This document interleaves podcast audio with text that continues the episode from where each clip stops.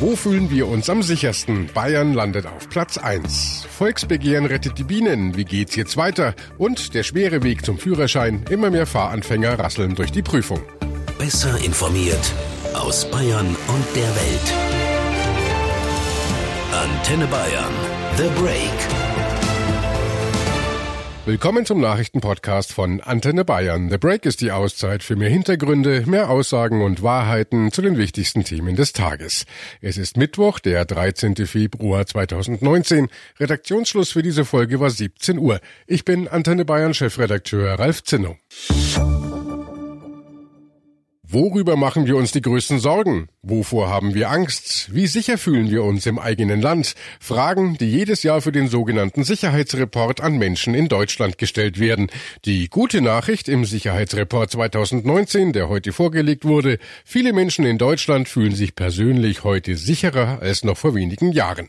Allerdings hat fast die Hälfte der deutschen Bevölkerung das Gefühl, in besonders unsicheren Zeiten zu leben. Dabei machen sich die Befragten weniger Sorgen um ihre persönliche Zukunft als vielmehr über die Entwicklung der Gesellschaft und über die weltweiten Spannungen.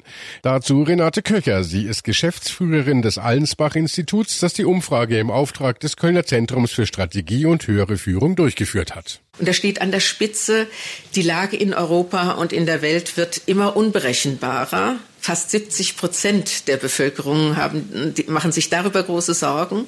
Dann Zunahme von Gewalt und Kriminalität. Extremismus ist etwas, was äh, die Leute zunehmend umtreibt. Das Thema Pflegekräfte, dann Sicherheit der Renten, Klimawandel, übrigens steil im Anstieg im Sorgenkatalog der Bevölkerung und auch soziale Unterschiede, auch hier über 60 Prozent. Was die internationalen Beziehungen angeht, so hat sich in Zeiten von US-Präsident Trump das Sicherheitsgefühl massiv verschoben. Der einstmals große Beschützer USA wird von den Deutschen plötzlich ganz anders wahrgenommen.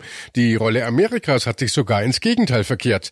Klaus Schweinsberg vom Zentrum für Strategie und höhere Führung in Köln. Eine Nation, die eine traurige Karriere gemacht hat, auf Platz eins, die Vereinigten Staaten von Amerika, wo ähm, 56 Prozent äh, der Deutschen inzwischen sagen, das ist die größte Bedrohung für den Weltfrieden. Das muss man sich tatsächlich mal auf der Zunge zergehen lassen. Im vergangenen Jahr waren das noch 40 Prozent. Und im vergangenen Jahr war auch noch Nordkorea auf Platz eins der Bedrohungen. Jetzt ist es die USA, äh, eigentlich traditionell ähm, unser wichtigster Verbündeter. Persönlich fühlen sich die Deutschen der Studie zufolge am ehesten von Pflegebedürftigkeit im Alter, von Demenz, schweren Krankheiten und Altersarmut bedroht. Die Angst vor Einkommensverlust, Diebstahl oder Terror ist deutlich zurückgegangen, so die Forscher.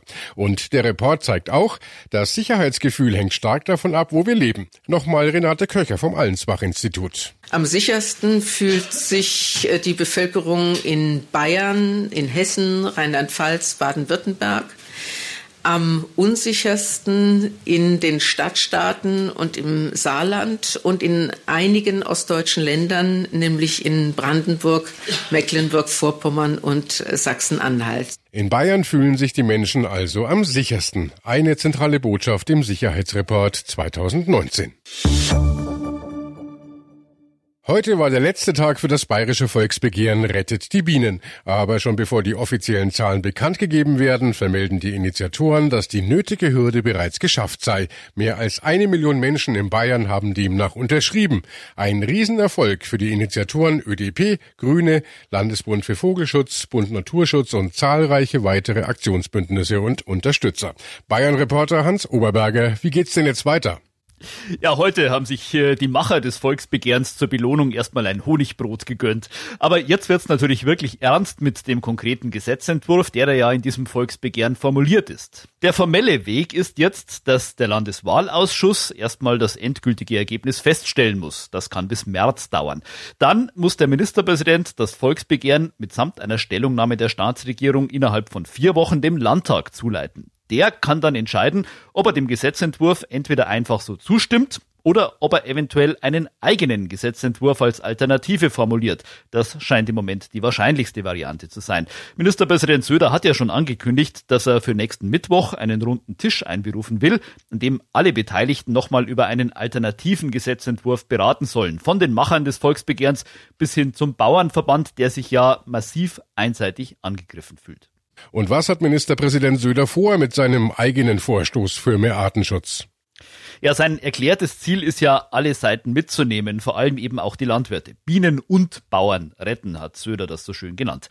Außerdem äh, soll in diesem alternativen Gesetzentwurf noch mit berücksichtigt werden, was möglicherweise auch andere Beteiligte für den Artenschutz tun können, die Kommunen zum Beispiel oder auch private Gartenbesitzer. Dieser alternative Gesetzentwurf, der könnte dann beim anstehenden Volksentscheid, voraussichtlich im Sommer, mit zur Abstimmung vorgelegt werden. Die entscheidende Frage dabei wird sein, ob Söder es schafft, die Initiatoren des Volksbegehrens wirklich mit ins Boot zu holen. Nur wenn die auch sagen, ja, auch diesem Gesetz könnten wir zustimmen, dürfte er eine Chance haben. Und das wird sehr schwer, denn äh, nach diesem großen Erfolg beim Volksbegehren haben die Initiatoren jetzt natürlich eine sehr gute Verhandlungsposition. Grünen Fraktionschef Hartmann etwa hat schon erklärt, er werde auf keinen Fall unter das Level des Gesetzentwurfs im Volksbegehren gehen. Das dürften also zähe Verhandlungen werden ab nächster Woche, vor allem für Ministerpräsident Söder. Danke, Hans. Ministerpräsident Söder will also alle an einen Tisch holen, denn die Landwirte fühlen sich an den Pranger gestellt und sie haben den Eindruck, dass sie allein oder zumindest zum größten Teil dafür zuständig sein sollen, das Artensterben aufzuhalten. Unter anderem fordern die Initiatoren des Volksbegehrens ja, dass ab dem Jahr 2030 mindestens 30 Prozent der Ackerflächen in Bayern ökologisch bewirtschaftet werden sollen. Bisher sind es laut Agrarministerium rund 10 Prozent. Zudem sollen 10 Prozent aller Wiesen in Blühwiesen umgewandelt werden. An Gewässern fordern die Umweltschützer zudem blühende Randstreifen, damit die Bauern nicht mehr unmittelbar am Gewässerrand ackern und äh, so weniger Pestizide ins Wasser gelangen.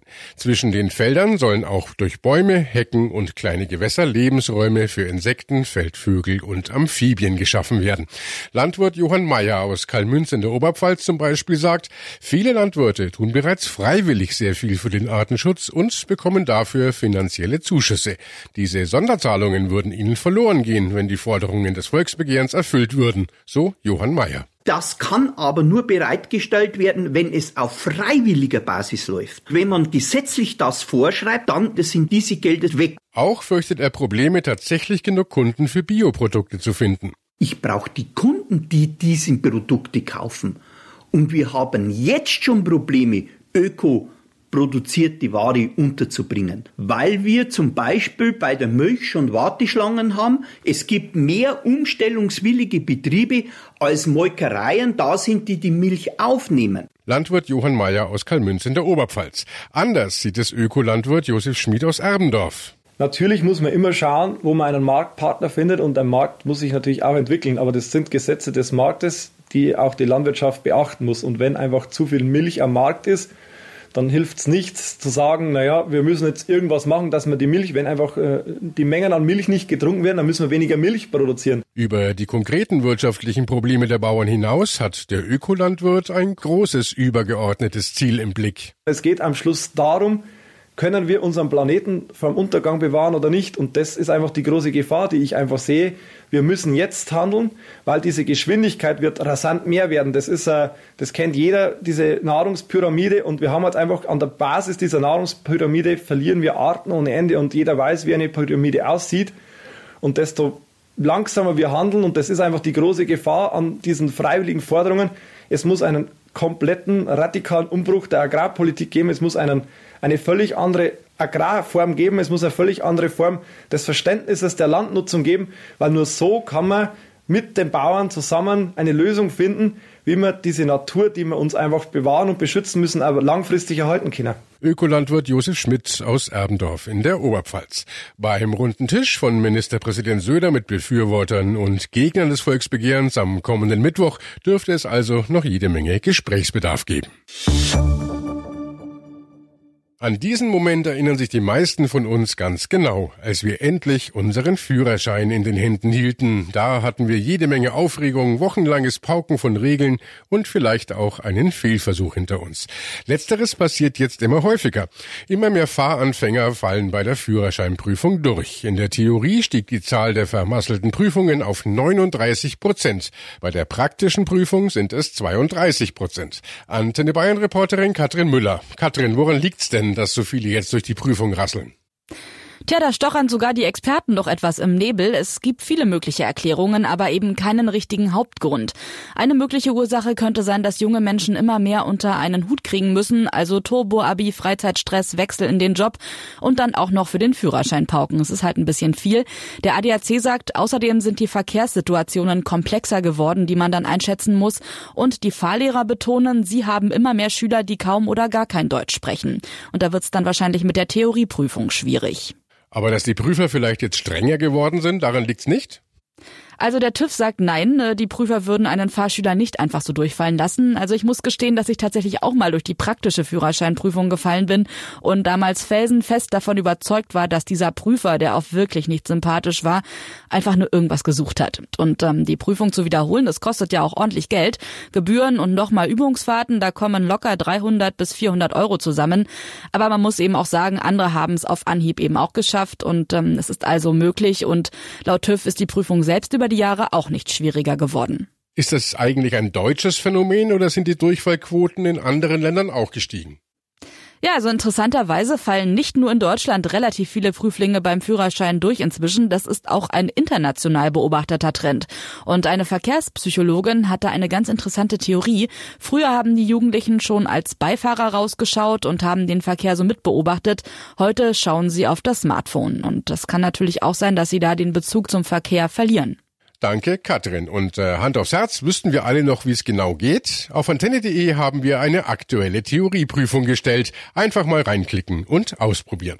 Und das war The Break, der Nachrichtenpodcast von Antenne Bayern an diesem Mittwoch, den 13. Februar 2019. Ich bin Chefredakteur Ralf Zinno. Antenne Bayern. Besser informiert. Jeden Tag. Zu jeder vollen Stunde auf Antenne Bayern. The Break gibt's auch morgen wieder um 17 Uhr. Jetzt abonnieren.